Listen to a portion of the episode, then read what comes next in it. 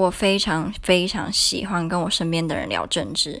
但是我不会像某些人就是很白目，因为我觉得政治有时候是蛮敏感的。那也不是每个人都对政治非常的有热忱或是很有兴趣。所以当我看到或是遇到对方可能比较不了解，他根本没有兴趣想聊的话，我也不会硬要跟人家聊。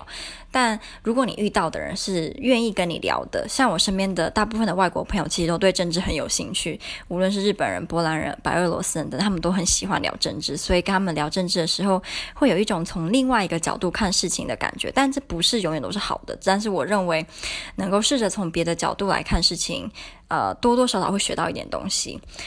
尤其是我身边的波兰朋友，他们因为对亚洲了解比较少，所以他们很喜欢听我讲台湾的历史，或是中国历史，或者是像香港这件事情，他们都觉得非常的有意义吧。就是他们身边是接触不到的，所以我很爱很爱跟他们聊政治。